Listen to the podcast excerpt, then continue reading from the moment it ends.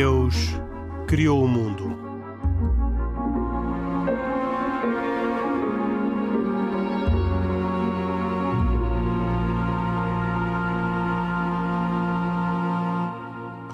Boa noite. Mais uma edição de E Deus Criou o Mundo.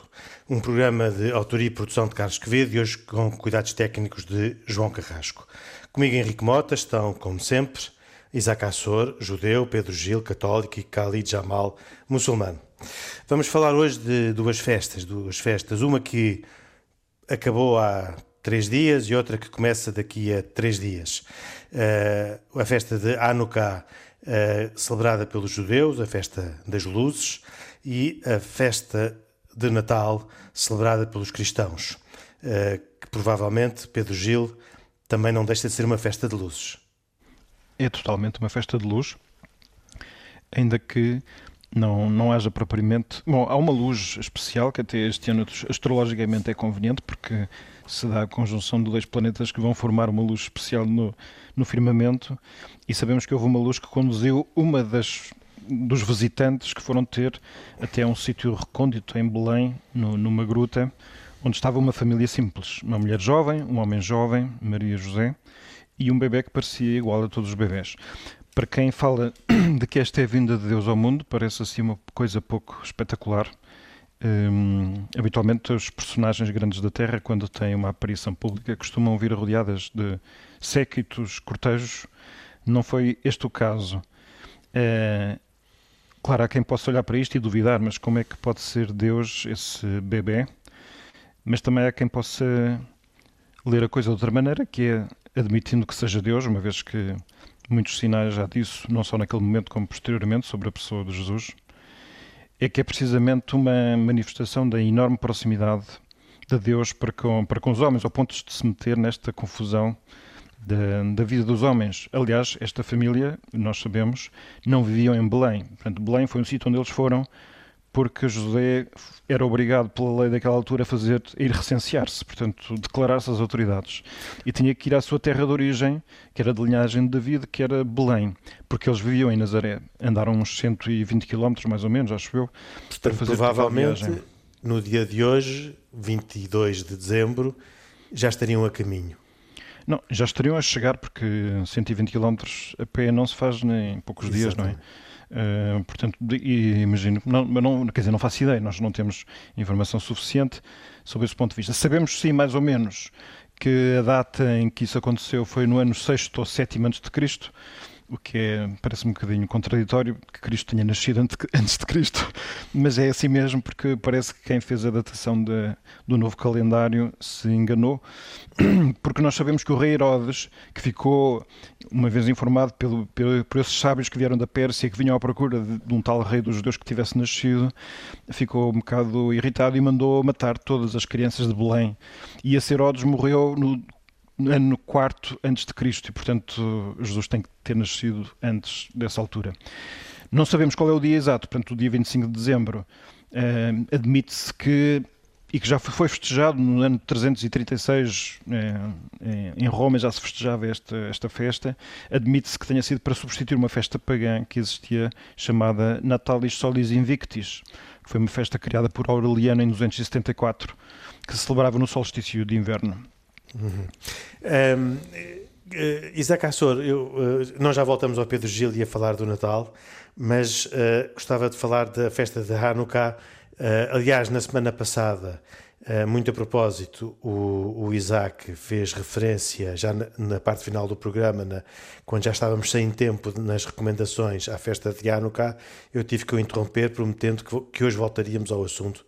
E a minha pergunta é aquela que é óbvia e que uh, eu julgo que precisa de ser feita para esclarecimento de todos quantos nos ouvem, uh, que é o sentido desta festa, que é uma das três principais festas judaicas, tanto quanto eu uh, julgo, julgo, saber. Não, não. Não? Não. Então come, uh, uh, comecemos por explicar o que é Hanukkah e depois, pois. a seguir, corrige esta minha imprecisão. Pronto. Uma das grandes mensagens, se não a, grande mensagem de Hanukkah, eh, conhecida como a Festa das Luzes, eh, é, eh, se calhar, e na sua superfície, sobre a grande batalha que foi pela liberdade religiosa. E começo por contar brevemente um bocadinho a história de Hanukkah. nos, nos terceiro e segundo séculos antes da era atual, o povo de Israel, Israel estava sob o domínio do Império Alexandrino, primeiro os Ptolomeus no Egito, depois os Seleucidas na Síria, uh, e uh, houve um governante, Antíocos IV, que procurou forçar o ritmo todo da helenização da cultura judaica. Ok? Na verdade, a prática pública do judaísmo foi banida, até que houve um pequeno grupo de judeus que continuavam fiéis à sua fé, uh, liderados por um sacerdote idoso que era Matatiau, que se revoltou e este pequeno grupo, eh, num período de mais ou menos três anos, derrotou os Seleucidas e restabeleceu a soberania judaica e a rededicação do templo. Ou seja, eh, na verdade, isto marcou quase o início do fim da Grécia como poder imperial. Uh, porém, eu costumo sempre contar isto: uh, se isto tivesse sido tudo, não haveria judaísmo hoje, nem cristianismo, nem islamismo. Uh, porque a vitória militar não era o suficiente. Porque para defender um país você realmente precisa de ter um exército, mas para defender uma civilização precisa de escolas, de educação. Esta, esta festa que marca a rededicação do templo, e é uma festa que não é uma festa bíblica, ou seja, não está escrita na Torá, uh, está assim no livro dos Macabeus, que não faz parte uh, da Torá, uh, por assim dizer, faz, faz parte do cano cristão, mas não faz parte do cano judaico. Fez até o ano, fe, fe, alguns anos, no segundo século do segundo século, exatamente.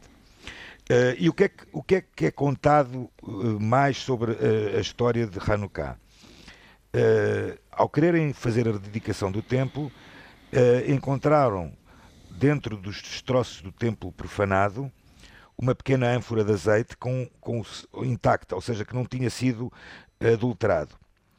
E isto permitiu que o candelabro do templo, a menorá, milagrosamente, estivesse acesa durante oito dias, por isso é que a festa de Hanukkah é uma festa que se celebra por oito dias, até que uh, o novo azeite pudesse ser preparado. Hoje, hoje conta-se muitas coisas, que era o tempo que vinha de um lado para o outro o azeite. Bem, pronto, isso é o. É, é, é, sabemos que é, que é, é o, o, ponto da história que eh, nós começamos por contar às crianças, por assim dizer. Mas a verdade é que a menorá e o acendimento da menorá eh, foi, na verdade, muito bem, muito diferente de uma vitória, simplesmente de uma vitória militar. Eh, representava fé, esperança, lealdade, coragem e uh, até dentro do povo judeu, porque algum deles já tinha sido uh, inclusive helenizado, começaram a entender que o verdadeiro conflito entre o antigo Israel e a antiga Grécia não era político, mas sim cultural. E volto a referir, para defender um país precisamos de ter um exército, mas para defender uma civilização precisamos de educação, de escolas. Sim. E, e, e, esta festa da Hanukkah, uh, que, uh, que acabou de explicar, que atualidade tem uh, na prática religiosa e também nessa prática cultural e, e, civilizacional que não, que não depende de exércitos, mas de escolas e de, e de, e de pensamento? Portanto, tentando ser talvez um bocadinho mais rápido na minha explicação. Talvez. Convinha pronto. Uh, o acendimento, o acendimento das velas de Hanukkah uh, é realmente o, o chamemos o culminar da vitória da luz sobre as trevas. Ou seja, uh, Hanukkah é muito mais que um simples feriado, é uma jornada espiritual de oito dias.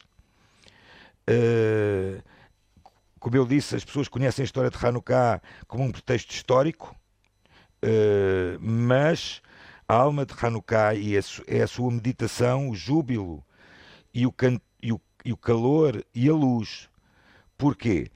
Porque publicitamos um milagre da luz, o milagre dos, de, de, podermos espalhar a luz por, uh, por, por, por, por todo o povo, seja ele tanto mais que hoje em dia, como sabem, hoje em dia, este ano, infelizmente, não houve, não houve tantas uh, celebrações públicas uh, como se costuma, costuma fazer nos últimos anos. Este ano não, não estiveram no Alto Parque Eduardo VII como Não, a, a, Hanukkah, a Hanukkah estava lá, ela esteve lá. Não houve, ela esteve lá e era automaticamente acesa diariamente. Não houve é uma celebração pública, com público, devido às questões do Covid.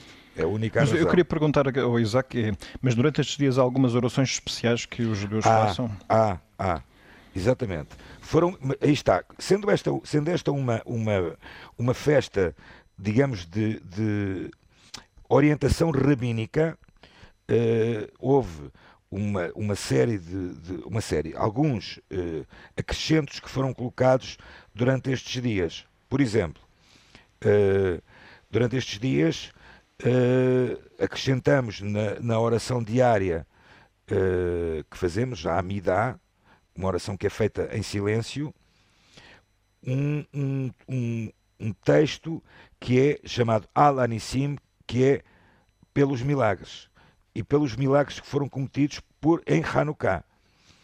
O milagre militar, mas, mas que, que foi suplantado pelo milagre de ter a menorá acesa durante oito dias com aquela pequena ânfora de azeite. Uh, eu tinha uma pergunta para o Isaac, ou Henrique, se me permite, sim, que é, sim. Os, a geração mais nova continua um, a levar a tradição de acender a menorá durante estes dias todos com o mesmo ênfase das gerações passadas ou é algo que tem vindo a cair em desuso, Isaac? Não, é uma. Isto, até curiosamente, é algo que tem ficado ainda mais eh, como prática não só das gerações mais antigas, mas também das gerações mais mais, mais modernas, por assim dizer. Uh, porque eu vejo por... pessoas a fazer, eu faço esta pergunta porque eu vejo pessoas a fazê-lo por simpatia, porque acho que é um gesto bonito, porque tem um, um, simbolo, um lado não. simbólico interessante.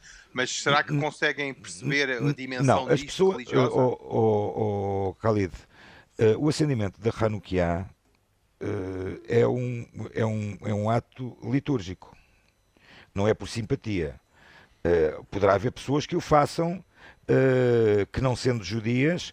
Pois era isso que me estava a referir, pessoas que não sendo judias que eu, que eu faço. É, mas, mas, mas, mas, houve, mas também há pessoas que trocam presentes no Natal e não são cristãos, ou católicos, por claro. exemplo. Uhum. Ou, portanto, não é essa a questão. Mas qual é a tua opinião em relação a, a às vezes, às, os judeus não fazem isso deliberadamente, não é? Mas não há nenhuma festa uh, comercial, mas eu pergunto, há de haver ali uma franja de pessoas que o fazem não sendo judias. Qual é que é a opinião em relação a isso? Isso pode-se fazer, sendo um ato litúrgico, se calhar oh, oh, os judeus oh, não se sentem confortáveis com isso. Khalid, eu, se me perguntas a mim, eh, que considero eh, algo de normal, uma pessoa que não é judia, que não professa a religião judaica, acender a Hanukkah, eh, acho que não, que não é propriamente eh, mas não, não é proibido de o fazer, quer dizer, ninguém o vai proibir de fazer. Uh, portanto, eh, as pessoas são, são livres de.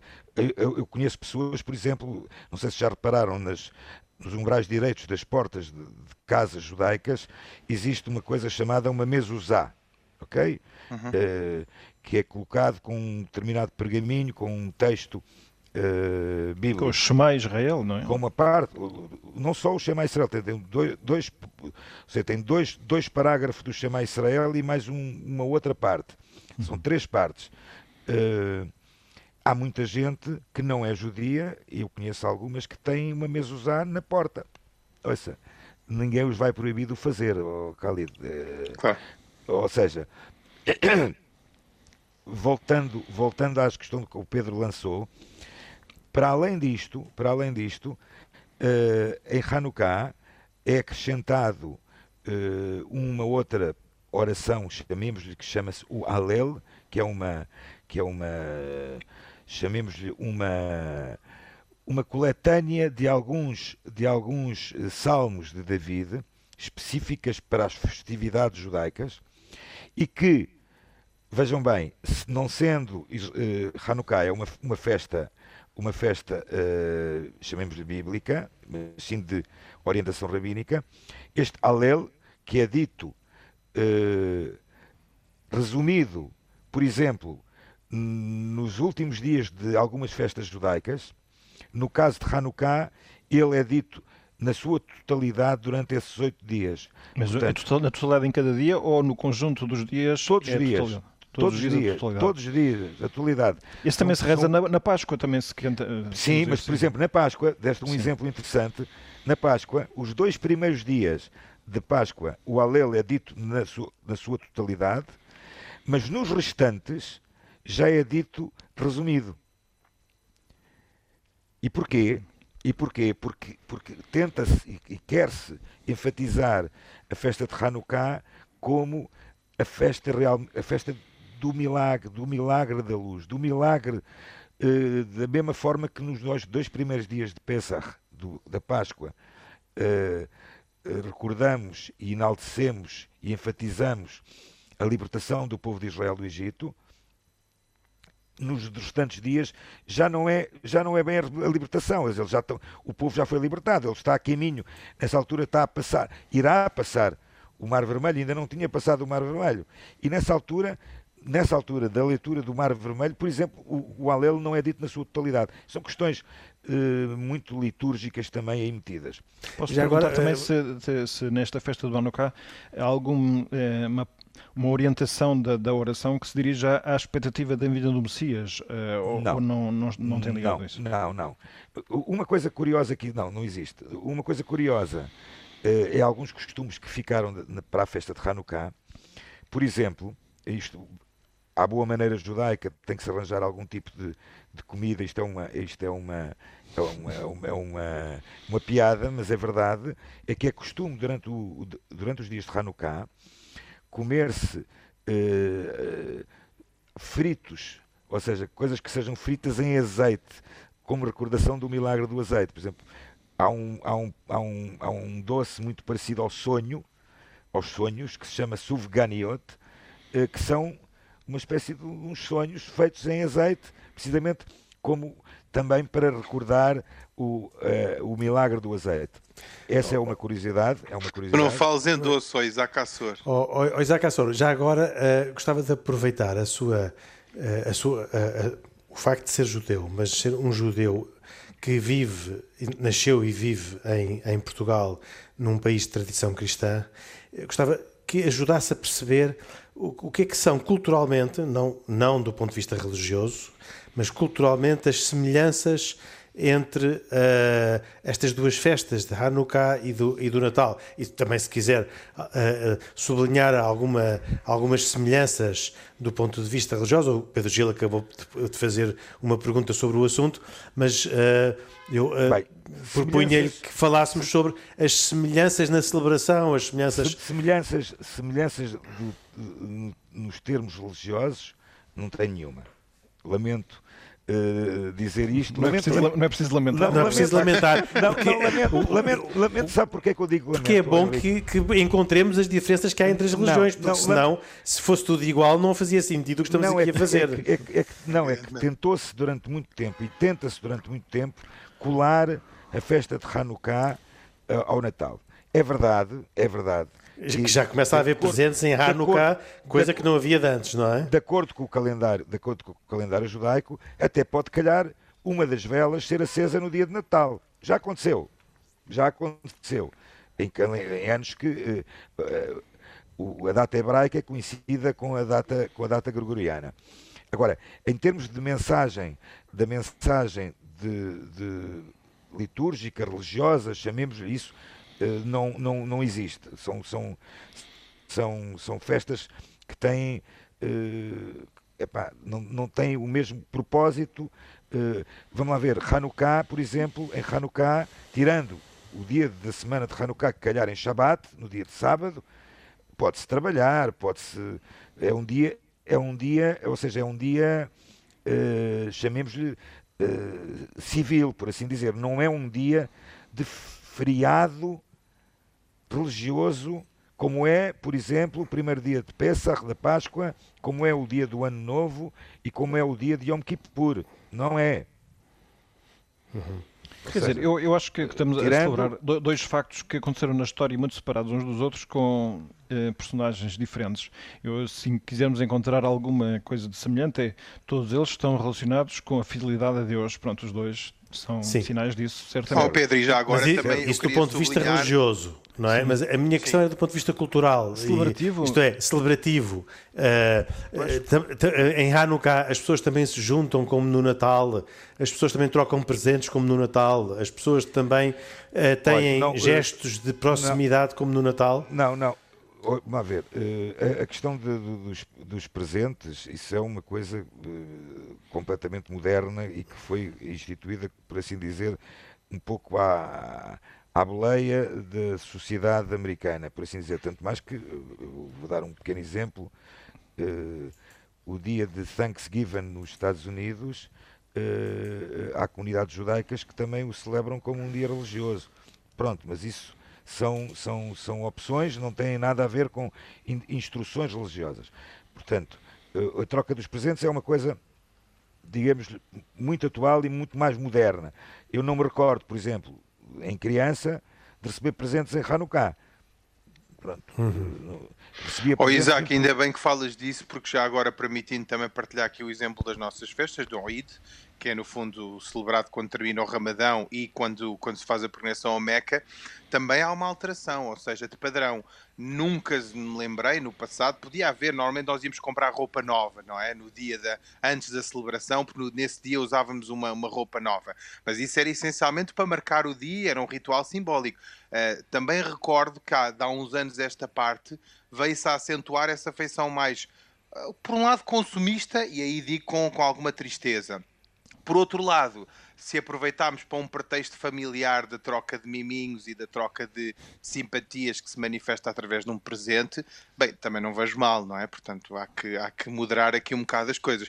Mas eu só queria sublinhar aqui um aspecto que era importante, que é, eh, se olharmos para a luz, assim, de forma metafórica, estas festas trazem sempre um, pelo menos do meu ponto de vista, um convívio familiar e uma vontade de um grande calor, seja certo. ele humano ou espiritual, não é? E, e, de devoção a Deus, que ao fim e ao cabo eh, é comum eu, eu, eu, eu, se, eu, se, eu, se me permitir, e para terminar uh, com o tema de Hanukkah, que acho que já vamos escutar, queria só deixar uh, uh, dois ou três pontos de mensagem que, de, que, do que Hanukkah realmente nos quer, a nós, povo judeu, uh, ensinar e qual é a mensagem que fica para as gerações futuras.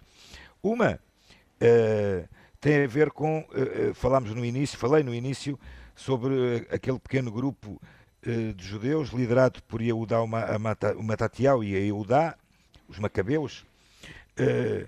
a mensagem é que nunca tenhamos medo de defender aquilo que é certo Eudá, o filho de Matatiao, e a sua família uh, enfrentaram dificuldades assustadoras, mas isso não os deteve. Eles lutaram e, foram com um pequeno exército conseguiram, conseguiram libertar o templo.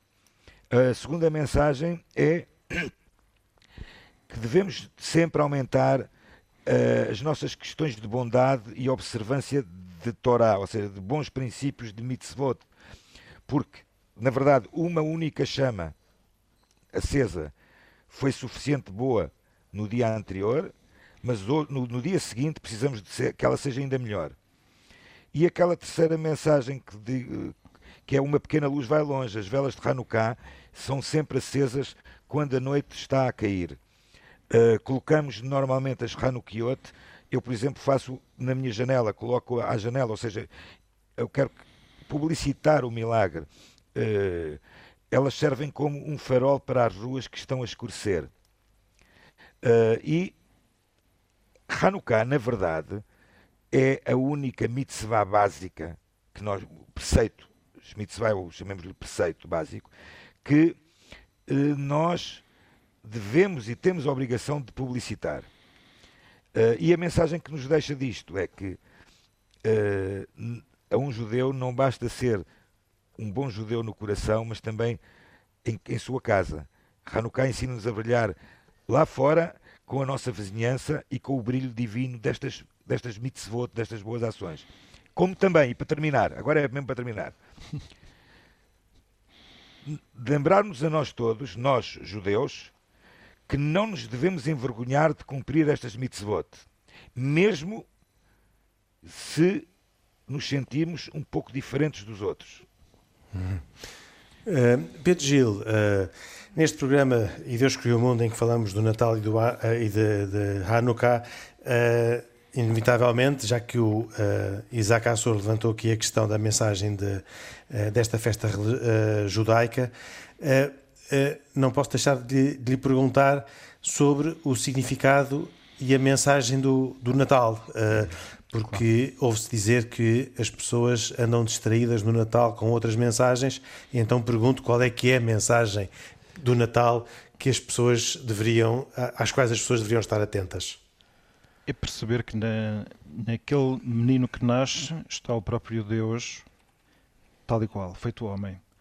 Sei que isto é aquilo que não é de modo nenhum partilhado pelos meus dois colegas de programa, mas é aquilo que é a essência do cristianismo é dar uma, uma, notícia que se considera que é muito boa, que é, como diz aliás numa mensagem que os bispos portugueses escreveram recentemente, é não, o Natal é de Deus e não se trata pois de um Deus que vive apenas para si mesmo, que pensa apenas em si mesmo, que se ama apenas a si mesmo, que não é afetado por nada do que é nosso, permanecendo por isso instalado no seu mundo dourado, aliado à nossa situação. Não. O Deus do Natal é um Deus que deixa ao nosso chão nos toma pela mão, se faz nosso irmão.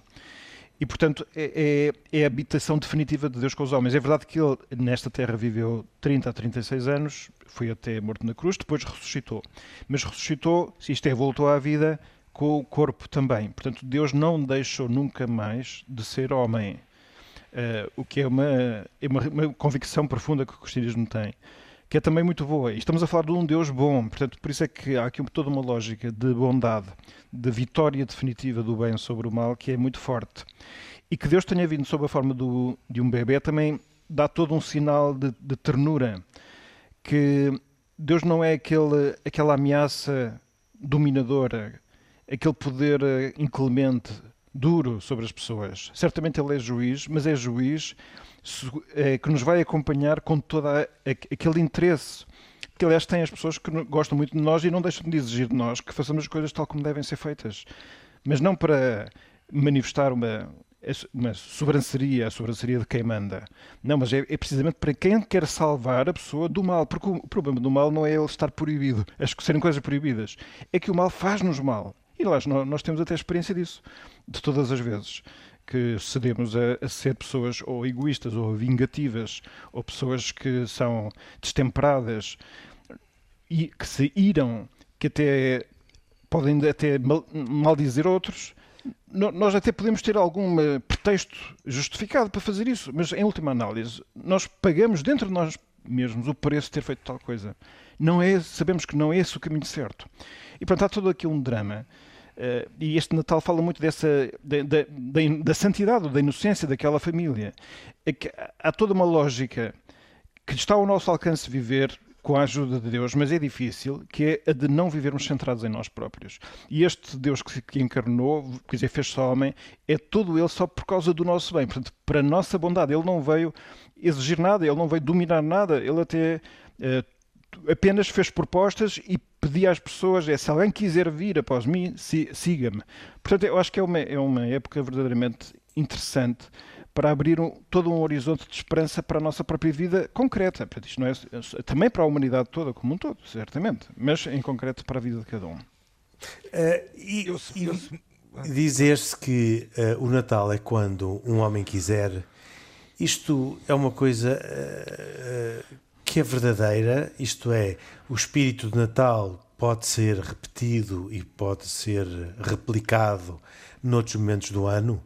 Ou, ou é uma coisa errada porque o Natal tem a ver com um, um facto que é o facto histórico e concreto do nascimento de Jesus, Filho de Deus, segundo os cristãos? Se estamos assim a celebrar um, um evento de bondade, é evidente que é sempre bom, qualquer dia é bom para viver a bondade. Contudo, as celebrações associadas a factos têm o seu momento próprio e ganham uma dimensão diferente e peculiar pelo facto de estarmos a acompanhar sincronicamente o momento próprio de os celebrar.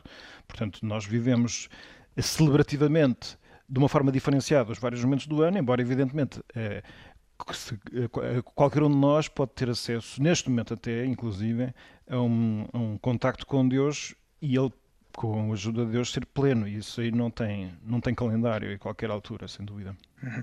Oh, Henrique, eu queria aproveitar e perguntar ao Pedro algo que para mim é inevitável, que é, eu estive a ler há dias sobre uma, uma religião designada o Shintoísmo, cujos deuses são elementos e seres da natureza, e é essencialmente contemplada no Japão. E o dia 25 de dezembro não é fixado como Natal, mas sim como uma data comercial e sem importância religiosa. Portanto, diria que a data é mais parecida com uma espécie de dia dos namorados, e portanto, comercialmente eles compram preferem comprar presentes para a pessoa amada. Como é que o Pedro, enquanto cristão católico, vê isto? Quer dizer, fala-se muito de, de, de, do ato de perverter o Natal ou de tentar transformá-lo numa celebração um bocado esvaziada de conteúdo religioso e com conteúdo mais comercial e, enfim, de troca de presentes. Eh, o Pedro fica magoado com isto ou ficas magoado, Pedro? Não, não, não. Ou... Quer dizer, quer dizer eu, eu acho que cada um faz, faz como quiser, isso é evidente.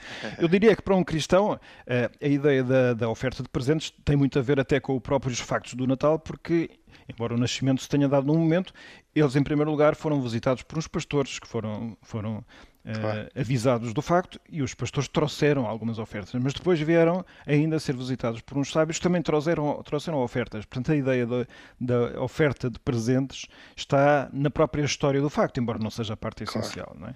Mas, ao Pedro, se calhar tem hoje... um bocado com aquele sóbrio equilíbrio com que um crente deve viver estas festas. Também as filhosas fazem parte do Natal e, no entanto, as filhosas não podem tornar-se, ainda que sejam muito saborosas, o objetivo do Natal. Já agora, uh, Pedro Gil, o pecado da gula é suspenso durante o Natal? Todas as virtudes estão em vigor no Natal da sua forma plena. E até, em princípio, quando a pessoa está a viver uma festa, eh, está muito mais motivado para ser virtuoso. Embora é evidente que a celebração festiva, incluindo o vinho, e aqui fica aqui uma mensagem que também é ela própria. As filhosas consigam lá ir agora ao vinho, não. Exatamente ao vinho, não, mas mesmo todo, todo, todo esse festejo humano é, é pleno. Aliás, o facto do próprio Deus ter feito homens significa uma legitimação de todos os hábitos saudáveis humanos. E inclui-se plenamente toda a parte celebrativa, claro. Mas, ao Pedro, hoje, se nós formos a ver, eu há dias falava com uma jovem que, não sendo, não sendo cristã, gosta muito do Natal. E eu falava-lhe da missa do Galo e dizia que achava bonito, porque eu acho que é um ato mágico. A pessoa, não sei se é bem assim, mas na minha, na minha visão, as pessoas têm na ceia de Natal, antes da ceia propriamente dita, jantam, juntam-se ao fim de tarde, vão depois à missa do Galo, que eu, do meu ponto de vista, seria à meia-noite, ou próximo da meia-noite. Agora, é? agora este, este ano não. Este ano provavelmente não, marca a transição e depois regressariam, enfim, a troca de presentes Sim. e o serão para casa. A pergunta que eu faço é: Hoje em dia isso perdeu-se um bocado, não? Quer dizer, o Portugal se calhar é uma exceção, porque infelizmente vivemos num país de, de pessoas, ainda há muitos crentes, mas uh, desta malta nova, chamemos-lhe assim, isto é uma, é uma expressão imprecisa, uh, estatisticamente, quer dizer, a, a missa do galo continua a ter importância ou as pessoas querem mais é a ceia, o bacalhau e os presentes, Pedro? Certo. Então, vamos dizer que acho que em Portugal a, taxa de participação na missa dominical antes do confinamento era 15 a 20% das pessoas, segundo creio. E que a Missa do Galo era, era, dos momentos em que mais pessoas iam, portanto, sempre mais do que isto. Mas não sei se chegariam a metade das pessoas. Eu não estou a falar de metade dos crentes, estou a falar de metade da população em Portugal. Em uhum. todo o caso, julgo que ficará bastante aquém. Uh, não sei dizer se está, se, quais são as evoluções quanto à Missa do Galo concretamente. Uh, claro e, e, missa virtual também não é possível de realizar, não é? a missa virtual não é missa, portanto, eh, quer dizer, a pessoa pode assistir virtualmente, mas não é a mesma coisa do que a participação na missa. Em Estar concreto, uh, que existe uma obrigação né, para os cristãos de assistir, assistir à missa dominical e dias de preceito, e este é certamente um, mas uh, uma missa transmitida online não, não, não é cumprimento do preceito. Mas, ó Pedro, então o que tu estás a dizer é que eu, eu, um cristão se vir a missa está a visualizar como um evento qualquer, mas não está a realizar a sua obrigação de cumprir com essa celebração eucarística. É assim? Sim, não está a assistir à Eucaristia. Está a fazer um ato que pode ajudá-lo até muito espiritualmente e, e aproximá-lo de Deus, como por exemplo ler a Escritura ou fazer outra oração qualquer. Não, mas não é o cumprimento da, da, do preceito de assistir à Eucaristia. Muito então, bem. pois isso Não coloca vamos- um desafio enorme, Está não é? vamos, vamos ficar-nos por aqui porque eh, o tempo eh, não, não perdoa, estamos a andar eh, muito rapidamente e a aproximar-nos do fim. Eh, estamos na altura das eh, nossas re- recomendações. Creio que o tema de Hanukkah e Natal está eh, suficientemente claro. Estávamos já a divergir para outros para outros assuntos que podem ser tema de outros programas e já foram também tema de programas anteriores. Ehm, vamos às nossas recomendações e votos antes de, de na, desta festa do Natal e logo depois da festa da Hanukkah e começo pelo Isaac Assor sobre a sua recomendação. Bem, a minha recomendação é um livro eh, de Richard Zimmler, que é, que é um. Por acaso até é formado em religião, comparada na, pela Duke University, University e, foi, e mestrado em jornalismo, que vive no Porto desde 1990. É um livro da Porto, da Porto Editora, chama-se Insubmissos. E é um livro que nos conta a história de, de, de um professor de guitarra clássica, mundano, judeu, e antiga estrela da equipa de basquetebol de Greenwich Village, que depois da morte de, de- de muitos dos seus amigos, decide abandonar os Estados Unidos e procurar uma nova vida em Portugal.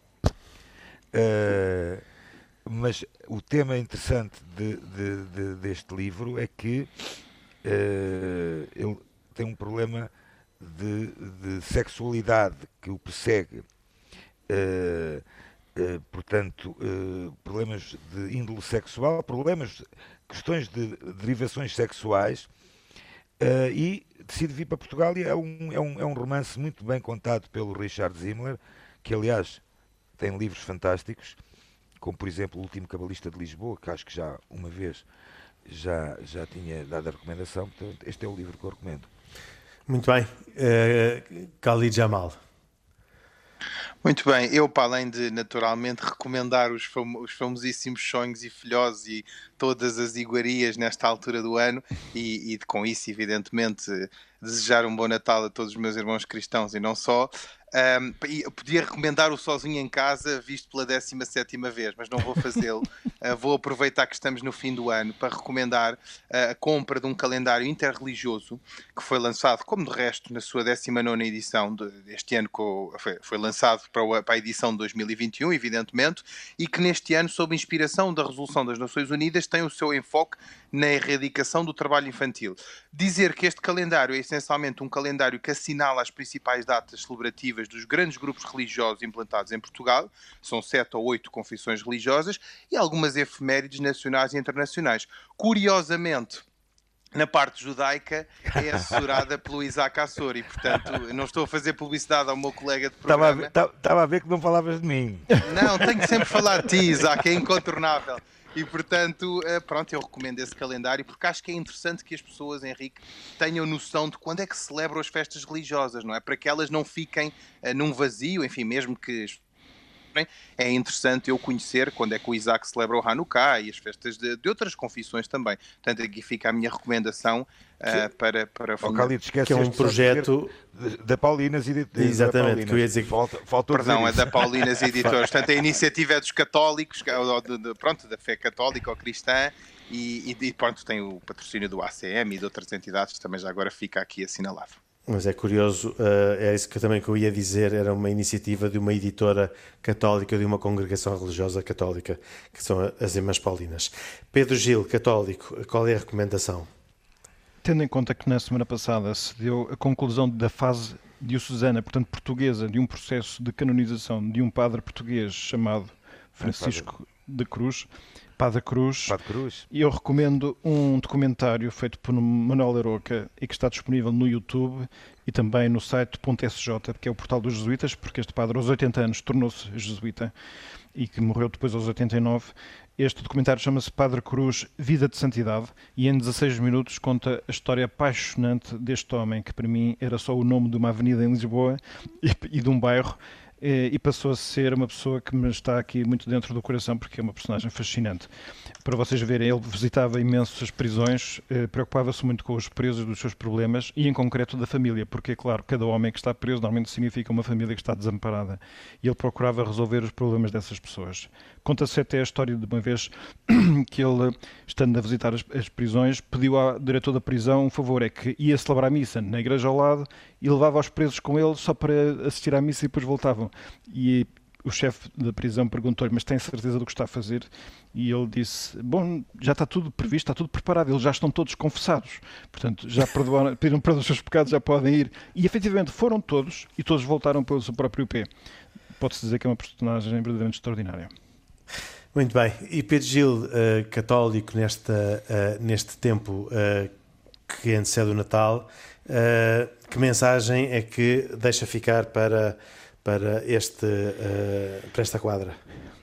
Bom, é, é, que Deus está presente na vida de cada um mesmo e às vezes, sobretudo, nos momentos mais duros. E como o futuro não se apresenta para muita gente risonho, eu acho que é, é preciso encontrar um apoio e alegria nessa esperança.